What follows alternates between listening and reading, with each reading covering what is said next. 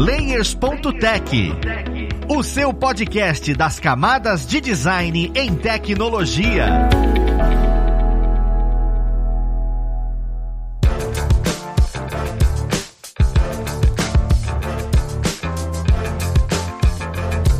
Olá, ouvintes! Eu sou o Luiz Lima, designer e professor aqui na plataforma Lura, e vamos para mais um Layers.tech, o seu podcast das camadas de design em tecnologia. No papo de hoje, nós vamos falar sobre CX. É um negócio que você já deve ter escutado falar sobre Customer Experience. Olha que nome maravilhoso. Mas, apesar de escutar, a gente não entende direito o que, que é isso, como a gente atua, o que, que a gente precisa saber para atuar na área e qual relação ele tem com os outros segmentos, como o X, por exemplo. Mas nós vamos entender um pouquinho melhor sobre isso nesse papo papo. Vamos conhecer quem vai ajudar a gente com ele. Então nós temos aqui a Luciana, ela que é Customer Experience, trabalha na área de Customer Experience, na parte principalmente de relacionamento e reclame aqui, porque existem várias subdivisões. Seja muito bem-vindo, Luciana. Oi, gente, muito obrigada por essa apresentação bonita. É isso, meu nome é Luciana, eu trabalho aqui na Lura e eu vou falar um pouquinho mais o que é essa experiência do cliente para vocês. Muito obrigado pela sua presença, Luciana. E juntamente com a Luciana, nós temos a Tamires Vélica, acho que eu falei certo. A Tamires, ela é produtora de conteúdo com a gente aqui na Lura. Seja bem-vinda, Tamires. Oi, Luiz. Oi, pessoal. Obrigada. É Velica, na verdade, mas tá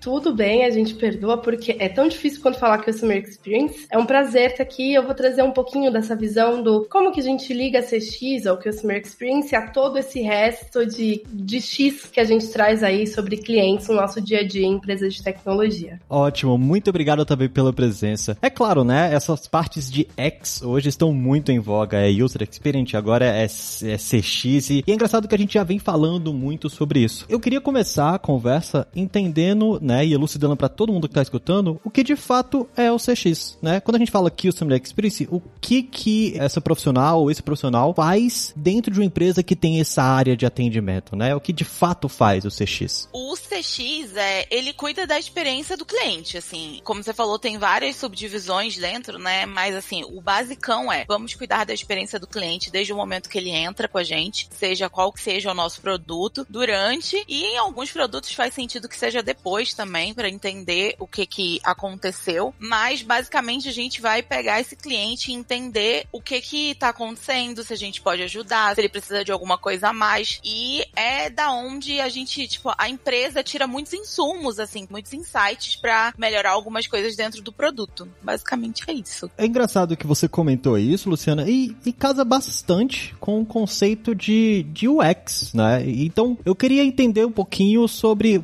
como é que se difere essa área de, pô, beleza, eu trabalho na área de Customer Experience, eu trabalho na área de User Experience. Como é que seria a diferença desses dois? Eu sempre falo, enquanto pessoa que fez essa transição de um X pro outro, digamos assim, né? Então, sair de Customer Experience e vim para User Experience, eu acho que a grande diferença é que enquanto User Experience a gente pensa pensa muito no quanto o produto é adequado para determinado público, mas a gente não pensa a longo prazo se este produto der errado, quem vai resolver este problema? Eu, enquanto UX designer, até isso chegar até mim, tem uma demanda e um esforço de passar por muitos braços, digamos assim, enquanto que o Customer Experience está ali na ponta. Eu sempre falo que é uma forma de, de encantar que garante que o produto tenha mais sucesso, né? Então é para além do que a gente consegue consegue metrificar de uso, né? Então é a parte humana de UX ali, a parte onde as pessoas colocam a mão na massa com o mesmo papel de empatia que a gente fala tanto dentro de UX, então é sempre se colocar no lugar do outro, mas não se colocar no lugar do outro com a mão na massa, né? Então, ah, tive um problema ali no meu aplicativo de entrega, por exemplo, o time de UX pensou nele dando certo, na verdade, e se ele der errado, quem vai ajudar, né? Na outra ponta a gente tem o time de CX. Então, acho que essa é a grande ligação assim. Então é, é, um braço um pouco mais humano e de contato mesmo, né? A gente fala muito sobre pontos de contato também dentro de UX. E CX é o grande ponto de contato, como a Lu falou. É de lá que a gente recebe tudo, né? De forma orgânica. Enquanto em UX a gente precisa ir atrás de pesquisas para entender o usuário. CX tem isso ali na palma da mão, todos os dias, 24 por 7. É, e eu achei bem legal que você falou sobre a parte humana, porque de verdade, é que nem eu falei quando a gente estava aqui em off, né? A gente é coach, a gente é psicólogo, ainda mais quando se trabalha com educação, que a educação em si é uma grande esperança para as pessoas, né? E nesse momento que a gente está vivendo de pandemia, a educação às vezes acaba sendo a única esperança. Cara, eu vou estudar muito, que eu vou conseguir um emprego, e aí essa pessoa fica sobrecarregada e o time de CX, ele pega depois aquela pessoa, né? Conversa com ela, fala que vai dar tudo certo, então a gente dá umas dicas de carreira também, indica várias coisas para aquela pessoa colocar na rotina dela, para ela, por exemplo, estudar melhor nesse caso.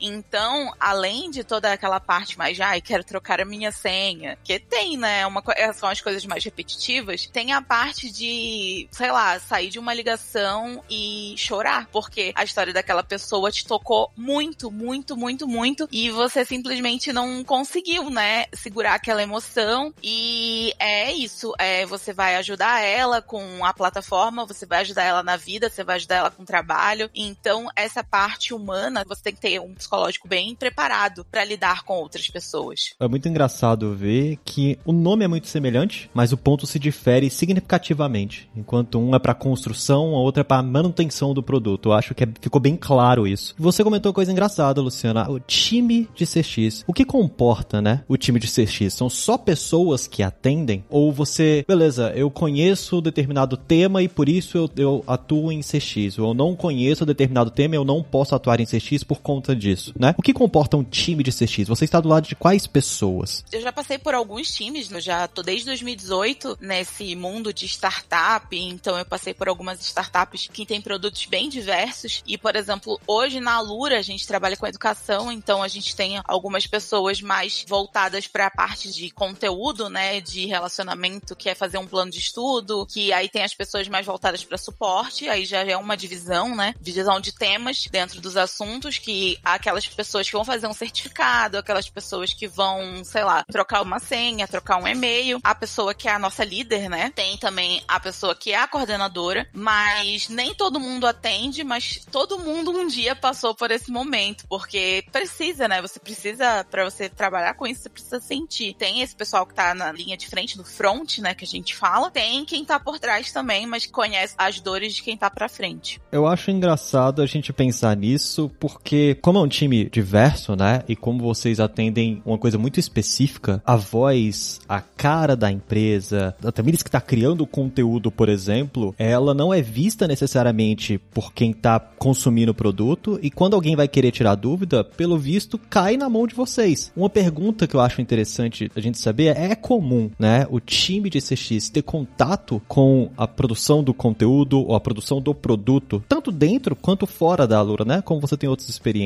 assim como a pergunta também vai para Tamires. Ao produzir conteúdo, você sente que é necessário ter a comunicação com quem é de, de CX? Como é que seria esse pensamento agora que vocês estão dentro desse universo de, olha, quem constrói e quem atende? Pelo visto são times distintos. Em que ponto eles se encontram? Eu acho que isso tem melhorado, mas no geral, no ambiente de startup, isso sempre foi muito trocado. Então, essa comunicação entre os times nunca foi. Assim, agora é mais, né? Eu acho que o home office trouxe isso, de comunicações mais simples, mas não era uma coisa muito comum você ver produto conversando ali com o CX, por exemplo. Então, aqui no caso, a gente tem a produção de conteúdo, né? Aqui na Lura, então a gente consegue conversar com caminhos mais abertos, mas no geral, pensando em outros produtos, eu acredito que essa comunicação não é tão fluida. Então, eu sempre falo que CX é o grande poço ali dos desejos de insights. Então, tudo que você precisar, o pessoal de CX vai saber te falar, olha, essa demanda tem tanto, até porque tem métricas para isso, né? Então, tá, a gente recebeu 10 contatos sobre um artigo que foi bom, 5 sobre um que foi ruim. Então, tudo que é de feedback chega ali na ponta. Pensando no ambiente presencial, eu acho que ainda não chegamos no formato ideal para que isso seja construído em conjunto, tá? Eu acho que tem muita coisa para melhorar e falta olhar para CX com um pouquinho mais de carinho, porque em geral, quem não está ali em contato, quem não passou por CX em algum momento da vida, acredita que CX é só atendimento. Então, ah, CX é ali a squad que responde chat, telefone e WhatsApp. Só que não, tem muito trabalho de métrica e de satisfação por trás disso. Então, acho que falta olhar um pouquinho mais com carinho, porque é uma fonte inesgotável de melhoria e que tá ali de forma orgânica. Então, eu acho que o caminho está sendo percorrido, mas que ainda tem muitos caminhos para abrir nesse sentido de ter sempre um fluxo de comunicação com quem está ali com o seu usuário no dia a dia. Porque eu acho que enquanto produto, a gente se preocupa muito em fazer o que a gente acha de certa forma, mesmo tendo empatia, mas o que a gente acha que vai melhorar numa dor. E eventualmente essa dor não é a maior dor. Como que eu vou saber se essa dor não é a melhor dor? Eu tenho ali uma forma muito fácil de ter essa informação e a gente não usa com tanta frequência. Então acho que sim, já está melhor esse caminho, mas por exemplo, ter uma cerimônia onde o produto fala com o CX e fala com o dev, por exemplo, porque assim como chega feedback do produto, chega feedback de algum problema técnico. Como a gente pode colocar esses três times que trabalham juntos, né, ali em produto, para conseguir, não sei, pensar em alguma coisa para a próxima sprint ou para o próximo quarter? Como, assim, para quem trabalha, né, com Scrum, mas como trazer isso de uma forma que seja parte da rotina desses times, né? Então, eu acho que deve ser X e produto tem que caminhar muito de mãos dadas, assim. Eu acho que assim, eu sempre falo que quando o produto entender que CX é a ponta de tudo e começar a conversar 100% com CX, eu acho que as coisas vão mudar. Como a Tamiris falou, realmente já foi muito pior. Eu já trabalhei em startups alguns anos atrás em que não existia nenhum tipo de conversa e hoje em dia as coisas realmente estão mudando, mas é que ainda eu acho que tem muita gente que trabalha com produto ainda que ainda não entendeu que você não precisa buscar fora, você não precisa fazer um brainstorming, você não precisa fazer um conversar com outras empresas, você não precisa buscar fora uma coisa que você tem ali dentro. E assim, todos os dias são feedbacks, todos os dias são sugestões de melhoria. Quando entenderem 100% que ali a maioria dos insights, acho que as coisas realmente vão mudar. Eu acho que ainda tem muito disso de achar que ah, é só atendimento. Eu acho que precisa de uma mudancinha aí de mindset no em algumas pessoas de produto, em algumas empresas que eu vejo também, mas eu acho que tem melhorado bastante, assim. Ainda falta bastante. Acho que o pessoal de CX realmente precisa ser olhado de outra forma dentro de todas as empresas, porque a primeira porrada quem leva é CX sempre. Acontecer um problema, não vai ser o dev, não vai ser produto, vai ser CX. Quem tá ali na, na frente é CX. Então, realmente, eu acho que tem que ser, ter um outro olhar. Eu acho maravilhoso escutar vocês comentando isso, porque me dá milhares de insights. Minha cabeça assim me faz.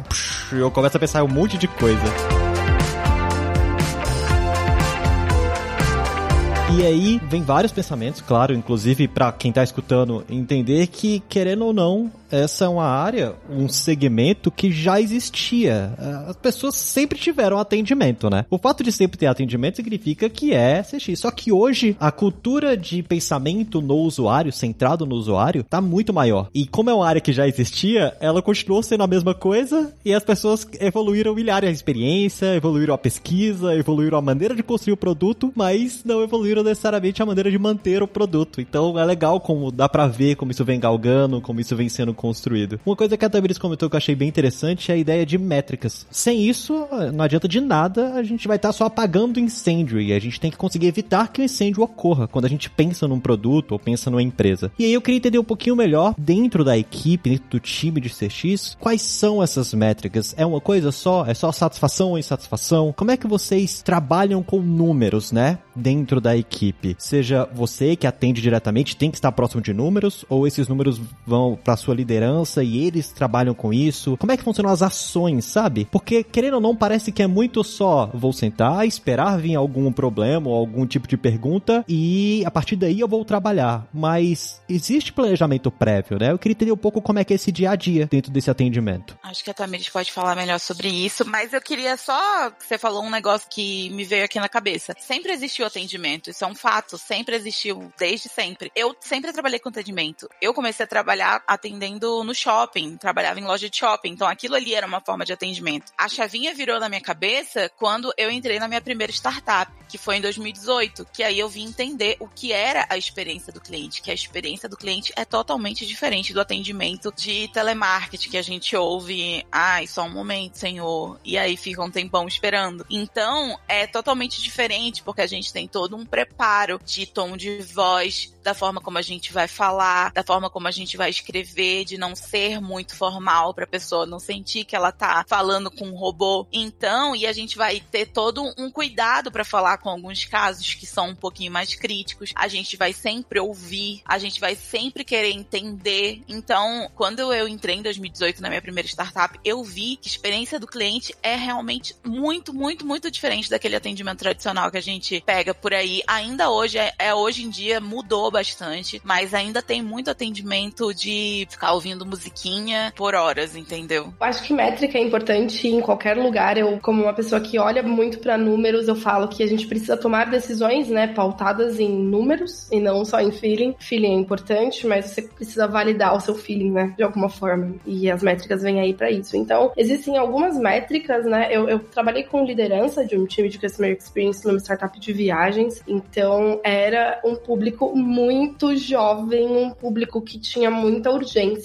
E aí a gente parou para estabelecer essas métricas, né? O que que eu vou estabelecer e como que eu vou apresentar isso para a equipe também, né? Porque é um pouco do que você falou, né? Esse número vai só para liderança, liderança trabalha com ele, não. Todos os times de CX são muito acostumados a olhar para números todos os dias. Então, entender em que tempo médio de atendimento está, que a gente fala aqui, né, que é o TMA. Então, quanto tempo eu tô levando para resolver essa solicitação? Tem o First Call Resolution também, que é o FCR, que é quantas das solicitações eu consigo ser assertivo no primeiro contato. Eu consigo fazer com que o cliente saia daqui com o problema resolvido em um único contato, né, sem que ele retorne. E aí tem as, as métricas de satisfação também, né? Então, tem um pouco do NPS, né, ali do 0 a 10, o quanto você recomendaria isso para algum amigo, ou enfim, algum familiar, mas também tem, e que eu acho um pouco mais fundamental até para partir de Customer Experience, que é dar satisfação daquele atendimento em específico. Então, por exemplo, a Luciana que trabalha com Reclame aqui, acho que ela deve ter um pouquinho disso também, acho que depois vale ela comentar, mas, por exemplo, entrei em contato não tive a minha solicitação respondida, ou quem me atendeu não seguiu o que eu esperava da empresa, porque quando a gente fala de tom de voz, tem um esperado. Então, você sabe como a empresa se porta, você tem um, uma expectativa, uma expectativa é construída ali junto com o produto. Então, olha, não foi nada do que eu esperava, não resolveram, dei uma nota 1. Existem ações de curadoria dessas notas ruins. Pensando aí de novo, né, em trabalhar com Scrum, por exemplo, vou pegar ali no final da minha sprint e vou olhar quais foram as notas ruins, entender por que, que elas foram ruins. E isso faz com que tenha um processo que a gente chama de melhoria contínua. Então, por que, que essas notas foram ruins? Por que, que essa pessoa zerou o atendimento dessa pessoa aqui? Por que, que ela não, não saiu satisfeita? Foi um problema com o produto, um problema técnico? Foi um problema de atendimento? Foi porque ela não teve a resposta que ela esperava? Então, as métricas elas são usadas sempre para processos de melhoria contínua. E assim, é muito importante equilibrar, né? Eu sempre falo que responder o mais rápido não significa ter a melhor resposta. E a gente tem um pouco disso, um pouco também por causa desse atendimento que a gente está acostumado no passado, de eu preciso resolver tudo muito rápido, mas não adianta você resolver tudo muito rápido rápido se o problema vai ser reincidente, por exemplo. Então precisa ter ali um equilíbrio entre o que é tempo rápido, né, de resposta ali, e o que é qualidade de atendimento. Então não adianta ser uma máquina e não conseguir passar para quem tá ali recebendo o meu atendimento que eu sou o coração da empresa. Então ele precisa sentir esse acolhimento, né? Então eu acho que as métricas de tempo e satisfação elas precisam caminhar 100% de mão dada, senão em algum momento ou a pessoa vai demorar muito dando um atendimento extremamente diferencial. E aí ela vai deixar alguém frustrado do outro lado, porque normalmente quem entra em contato, entra em contato porque precisa de ajuda. E quem precisa de ajuda não consegue esperar três dias no e-mail super elaborado, por exemplo, mas ela também não quer receber o que a gente chama de macro, que são textos prontos e onde a gente só troca o name ali em cima. E é isso. Então precisa ter muito esse equilíbrio. E não é uma tarefa muito fácil. Acho que a Lu precisa, é, a Lu pode falar um pouquinho mais sobre isso, mas não é uma tarefa fácil equilibrar esses dois pratinhos que são fundamentais ali no atendimento. Eu achei muito legal, como você falou, que tempo e qualidade tem que andar juntos, mas nem, nem sempre você precisa responder extremamente rápido. Principalmente eu que trabalho mais com a parte de reclame aqui e relacionamento, o tempo é importante, isso é indiscutível, é uma métrica que ela tá ali, ela precisa ser atingida, mas a qualidade ela é muito mais importante. Eu prefiro demorar, sei lá, duas horas escrevendo um e-mail, dando super atenção a tudo que a pessoa falou, pegando cada cada ponto e explicando do que fazer um negocinho rapidinho ali em 15 minutos e enviar, porque, ai meu Deus, vai ser super legal pro meu SLA. É muito legal o SLA, mas eu acho que é muito melhor você saber que você ajudou de todas as formas possíveis, que você se doou super para aquilo e que aquela pessoa vai ler aquilo, vai se sentir acolhida, ela vai se sentir bem, ela vai se sentir parte. Então, a qualidade, eu acho que ela é, ela tem que ser muito, muito, muito bem cuidada em relação a isso. Eu acho que no meu caso que eu atendo Reclame Aqui, o tempo, ele não é uma métrica no Reclame Aqui, por incrível que pareça. Ele tá lá mostrando para as pessoas em quanto tempo a pessoa vai responder, em quanto tempo aquela empresa vai responder. Mas ele, no final, nas continhas lá que o Reclame Aqui faz, ele não pesa. Por quê? Porque o Reclame Aqui, quem vai pro Reclame Aqui é uma pessoa que normalmente já passou pelo atendimento, nem sempre, mas normalmente já passou pelo atendimento, não teve o problema solucionado e ela tá indo pro Reclame Aqui como último estágio. E quando ela chega ali, ela já tá muito brava. Ela só tá ali porque ela quer resolver, porque por ela, ela nem estaria ali. E é importante você dar uma primeira resposta para falar: eu tô aqui, tô vendo e a gente vai conversando, mas eu acho que a resposta final para você chegar lá com a solução é muito mais importante. A primeira resposta do tô aqui é só pra pessoa realmente se acalmar e ver que tem alguém olhando por ela. Mas a resposta final, ela pode demorar dias, porque não depende só de você. Às vezes depende de outra área, às vezes é uma regra de negócio que não pode ser mudada. Mas aí aquilo ali vai ter que ser construído. Então, a qualidade, ela é muito importante para quem trabalha com relacionamento, reclamação, porque aquela pessoa, ela quer a solução do problema dela. E não é ela quer assim, olha, aconteceu isso. Ela quer que você realmente explique, cara, sinto muito. Esse não é a experiência que a gente ia passar para você, mas vamos resolver. É isso, sabe? Então a qualidade, assim, é muito importante eu demorar no atendimento, tipo assim, eu ser a cliente e ficar ali ligando pra, sei lá, operadora de telefone. Demorar e falar, ah, liga para esse outro número, liga para esse outro número. Eu odeio, então realmente o tempo é muito importante, mas eu acho que em alguns casos a qualidade tem que contar muito mais. É perfeito escutar como essas métricas são importantes, são avaliadas. E eu fico pensando, tem muita coisa que vem na minha cabeça, né? Uma das dúvidas que eu tenho aqui, eu fico imaginando, tá, agora eu conheço essa parte de CX, eu estou percebendo que as empresas estão começando a valorizar, estão começando a dar mais, mais destaque, né, dentro dessa área. Porque, querendo ou não, eu acho que nós nem vamos entrar nesse ponto, mas existe uma certa confusão exatamente com o telemarketing, que é só o atendimento bruto. O CX é uma coisa muito mais vasta, pelo que vocês estão explicando, muito mais delicada. Só que por existir essa comparação, provavelmente provavelmente é uma área que tem turnover, uma troca muito grande de pessoas porque acha que é só atendimento, ainda está realmente amadurecendo.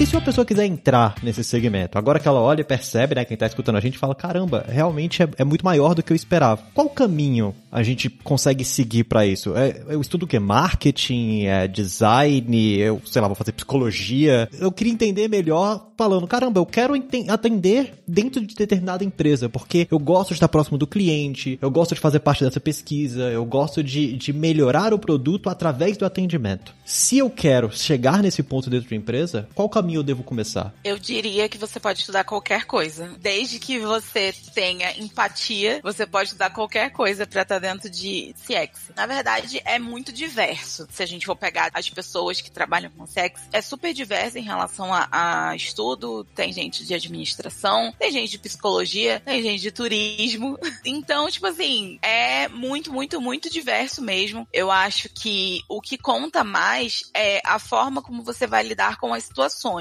é a sua flexibilidade para entender o produto que você está trabalhando. Eu acho que o mais importante é você entender com o que você trabalha e você entender que aquilo que você está fazendo vai impactar a vida das pessoas. Então, para mim, eu vejo isso como o mais importante. Assim, não tem, ai, tem mais gente aqui que fez RH. Não, é muito diverso, muito diverso mesmo. Eu sou do time das formadas em turismo que foram para em CX, depois vieram para UX, mas eu sinto que a grande qualidade, digamos assim, que une os profissionais de CX, são profissionais com muita empatia. É muito do que a Lu falou, não importa se você fez engenharia civil ou se você fez letras. Se você é uma pessoa com empatia e gosta de se colocar no lugar do outro, gosta de atender o outro e gosta de comunicação, porque assim, tem gente que detesta trabalhar sem se comunicar, assim, trabalhar ali numa planilha, por exemplo, por horas é uma morte lenta e dolorosa. Vai muito do quanto você é comunicativo, em geral, pessoas de, de CX são muito comunicativas, são muito proativas também, porque você lida com problemas. Então, eventualmente, você pode pegar um problema que você não sabe qual é, que você nunca teve nada parecido, isso acontece com muita frequência. Não sei a resposta disso. Então, você precisa também ser proativo nesse sentido de, tá, eu não sei a resposta, mas quem pode me dar essa resposta para eu transmitir isso para o cliente? Então, eu eu acho que precisa ser empático, comunicativo e muito proativo. Eu acho que são as três qualidades, digamos assim, básicas ali. Mas tem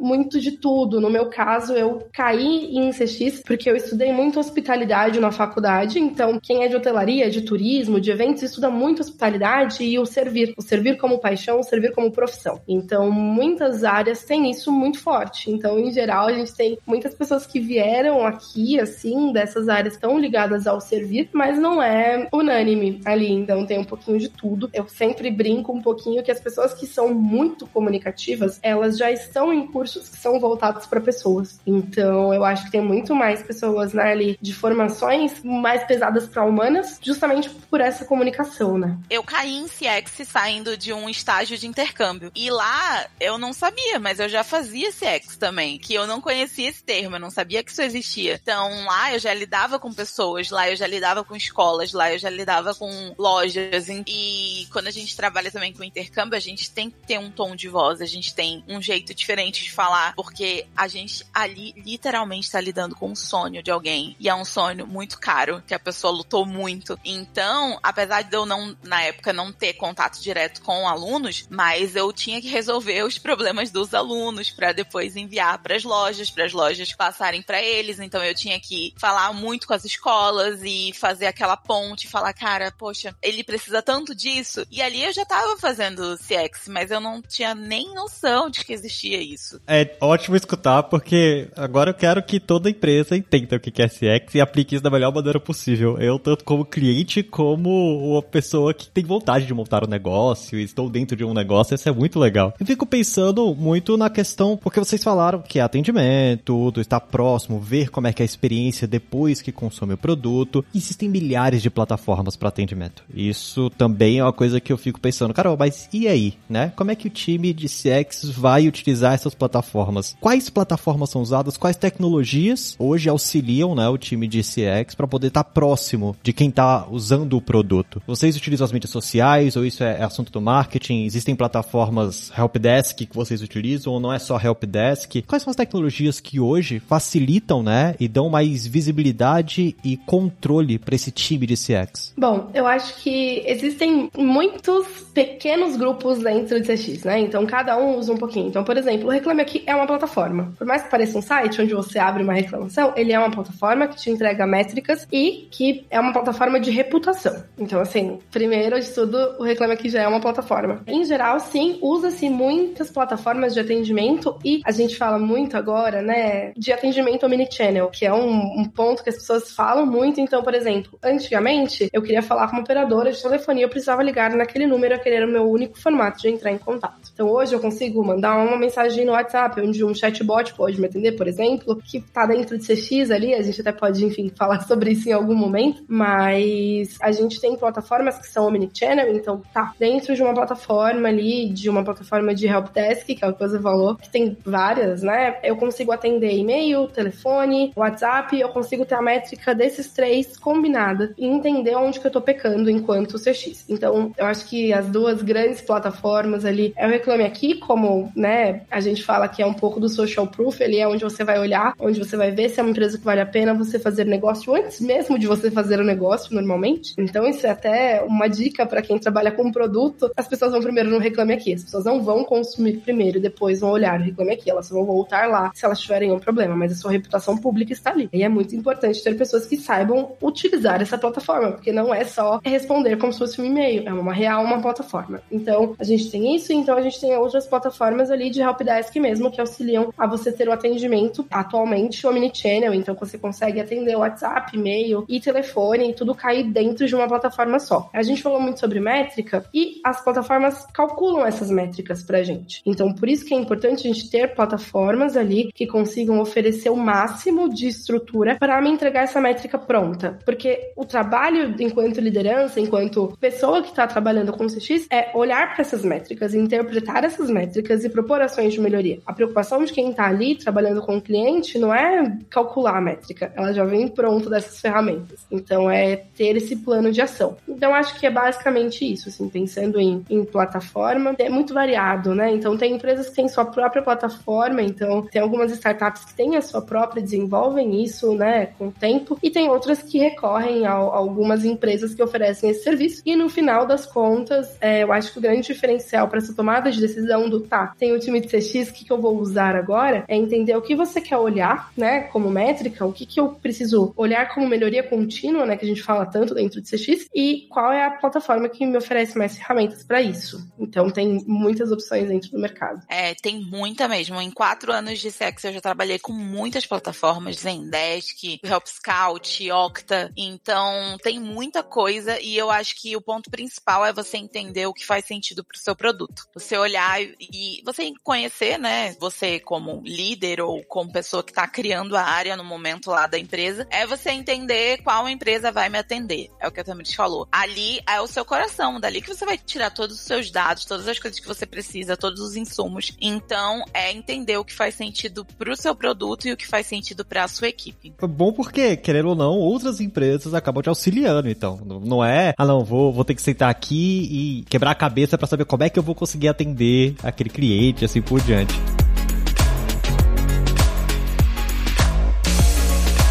Engraçado é que quando vocês falam sobre CX, vocês estão lidando com produtos diversos, né? Porque qualquer ambiente você pode lidar com isso. Eu fico imaginando se, primeiro, existe, né, times de CX também em produtos físicos ou isso funciona só para produto digital, sabe? Se eu entrar em uma, em uma empresa que, sei lá, vende biscoito, eu, eu vou lá, eu consigo ter também essa experiência, ou seja, esse momento de CX com esses produtos físicos de compra, porque do digital é mais fácil a gente olhar e falar, ele tá consumindo, né? Eu tô usando ali. Vocês têm alguma experiência sobre isso? Ou algum contato com esse tipo de empresa que possui esse time dentro de um produto um pouco diferente do nosso, né? Que é digital? Eu, particularmente, nunca tive nenhuma experiência em relação a isso, mas o que eu vejo no mercado que é muito elitizado ainda. Por exemplo, ter essa experiência ainda é para produtos muito caros. Ter essa experiência numa companhia de avião. Então, ah, é porque eu sou Platinum Blaster, sei lá, entendeu? Aí eu vou ter aquela super mega power experiência, porque eu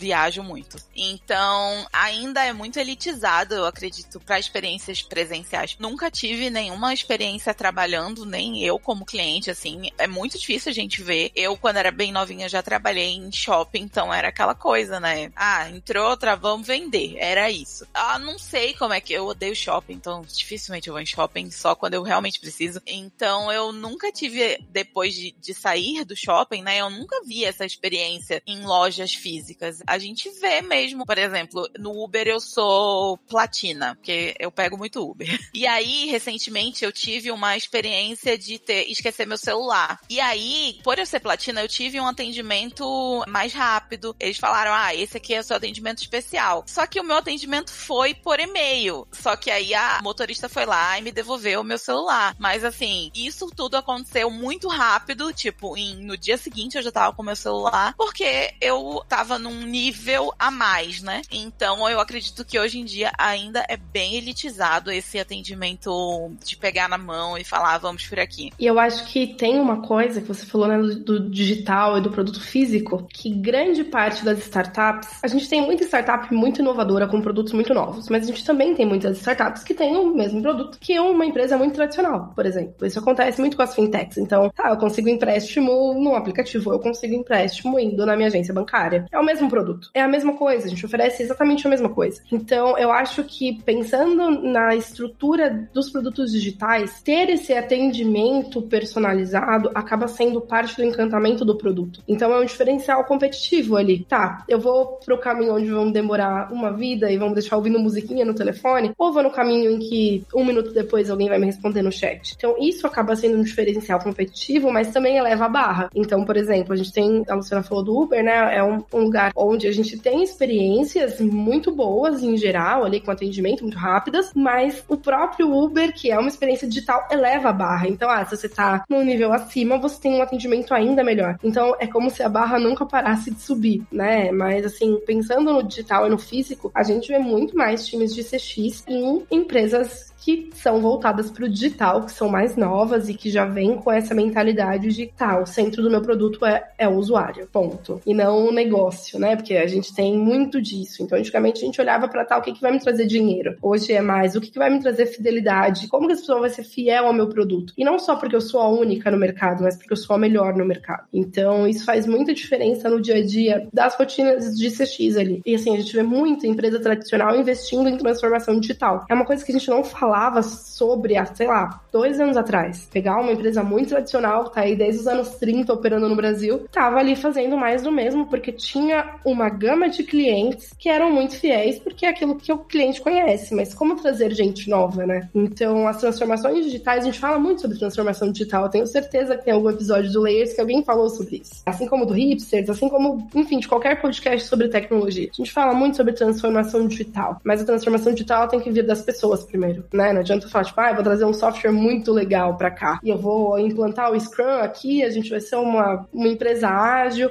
Legal, isso funciona dentro, mas e fora, que é quem tá usando o seu produto. Então, transformação digital também é trazer essa experiência, porque a gente não falava sobre experiência antes, foi o que você falou, atendimento sempre existiu. Há pouco tempo ele passou a ser um diferencial. E eu acho que empresas tradicionais, elas ainda são muito fechadas em relação a isso. E a partir do momento que elas entenderem que o mercado mudou, que o mundo mudou, elas talvez consigam se abrir um pouco mais para essas pequenas mudanças, porque querendo ou não, você mudar a sua equipe de atendimento, não mudar as pessoas, mas mudar a forma como as pessoas pensam atendimento, é uma coisa trabalhosa, porque aquela pessoa trabalhou a vida toda no telemarketing, aquela pessoa, sei lá, para ela atendimento é aquilo. Então é você mudar realmente o mindset daquela pessoa. E que incrível seria, né, você mudar o mindset daquela pessoa naquela coisa de ai, sempre vai ser assim e você você também é uma forma de mudar a vida dela, porque ela vai estar tá aprendendo uma coisa nova. Mas assim, acho que a gente ainda tá muito longe, assim, as empresas tradicionais ainda estão muito longe de pensarem dessa forma, mas acredito que elas vão ser forçadas a pensar assim, porque o mercado realmente mudou. Então todas essas experiências mais tipo de CX estão vindo de startups e de empresas mais novas e essas empresas tradicionais e de muitos anos, elas realmente têm que pensar de outra forma agora. Vocês trouxeram exemplos maravilhosos essa, essa ideia de saber que eu posso ser cliente black porque eu pago mais mostra exatamente como é que é a experiência de quem já é cliente de empresas que tem esse produto mais físico, coisa mais tradicional. O que é,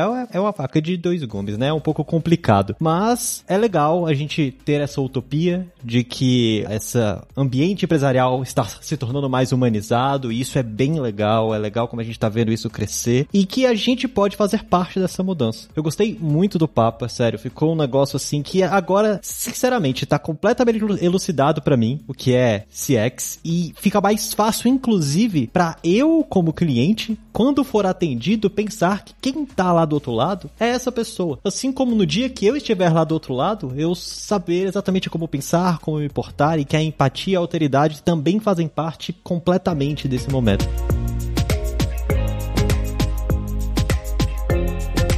Eu queria abrir, né, esse espaço para quem tá escutando a gente consiga acompanhar vocês nas mídias sociais, porque como a gente tá falando de sexo, não sei se tem necessariamente um portfólio ou algo do gênero, mas tenho certeza que vocês têm milhares de insights que gostam de postar, que gostam de compartilhar. Tamires, quem quiser acompanhar você, onde é que a gente consegue te achar? Pessoal, eu falo bastante sobre transição de carreira, sobre o X, CX, como que isso tudo tá ali caminhando junto. Então eu falo muito sobre isso no meu LinkedIn. O meu LinkedIn é Tamires sem H e com I no final, Tamiris mesmo. Velica, então é V-E-L-I-C-K-A. E lá, enfim, eu compartilho um pouquinho da minha rotina aí de pessoa que tem muita empatia e saiu de um X pro outro. Perfeito, maravilha. E Luciana, quem quiser te acompanhar, escutar um pouquinho sobre esse processo, essa experiência de CX? É, eu também tô no LinkedIn, meu nome também um pouquinho complicado. Meu LinkedIn é Luciana Mahachai, M-A-H-A-S-A-Y-A. Tô num momento da vida que eu tô estudando bastante sobre produto começando aí essa transição para produto, e eu acho que sendo uma pessoa de CX indo para produto, acredito que eu tenho bastante a, a acrescentar, porque quem vive a ponta da frente do produto sabe exatamente o que precisa ser mudado, o que a gente precisa atacar primeiro, e valorizem os profissionais de CX, porque realmente são pessoas que são extremamente empáticas e dificilmente eu acho que existe outro setor dentro de uma empresa que precisam de tanta paciência e empatia quanto os profissionais de CX, porque, é como eu falei outra vez, eles são os primeiros a apanhar. Aconteceu um problema, vai vir pra CX. Então, são pessoas extremamente importantes. Os feedbacks, eles estão lá. Só precisam ser usados. Perfeito. Esses links vão ficar na descrição, tá? Pra quem tá escutando. E eu concordo demais com o que a Luciana falou. Valorizem esses profissionais e não se esqueçam que você que tá escutando e quer iniciar numa carreira, o CX é um ambiente para você entender sobre produto, um ambiente para você começar a conhecer sobre essa parte digital, essa tecnologia e que às vezes é apenas um primeiro passo. Às vezes é o momento em que você quer ali se consolidar e estar tá mais próximo do cliente, estar tá mais próximo das pessoas. Então não venha com qualquer tipo de preconceito, que eu sei que existe, é normal. A gente tem o costume de pensar sobre atendimento de uma maneira enviesada já que a gente está acostumado com aquelas empresas tradicionais que tem o cliente black. A ideia aqui é exatamente essa. Pessoal, eu agradeço muito a presença de vocês. Foi muito legal mesmo ter essa experiência, ver o que vocês têm para poder falar pra gente, conhecer um pouco mais sobre o que é SX. E eu agradeço a você, ouvinte, que tá com a gente aqui até este momento. Mais uma vez, eu peço para você dar aquelas cinco estrelas no seu agregador favorito. Ajuda muito a difundir esse conteúdo para outras pessoas conseguirem também compartilhar e conhecer mais sobre esse tema. Mas é isso. Nós vamos ficando por aqui e até o próximo Layers.tech. Um abraço. Fui!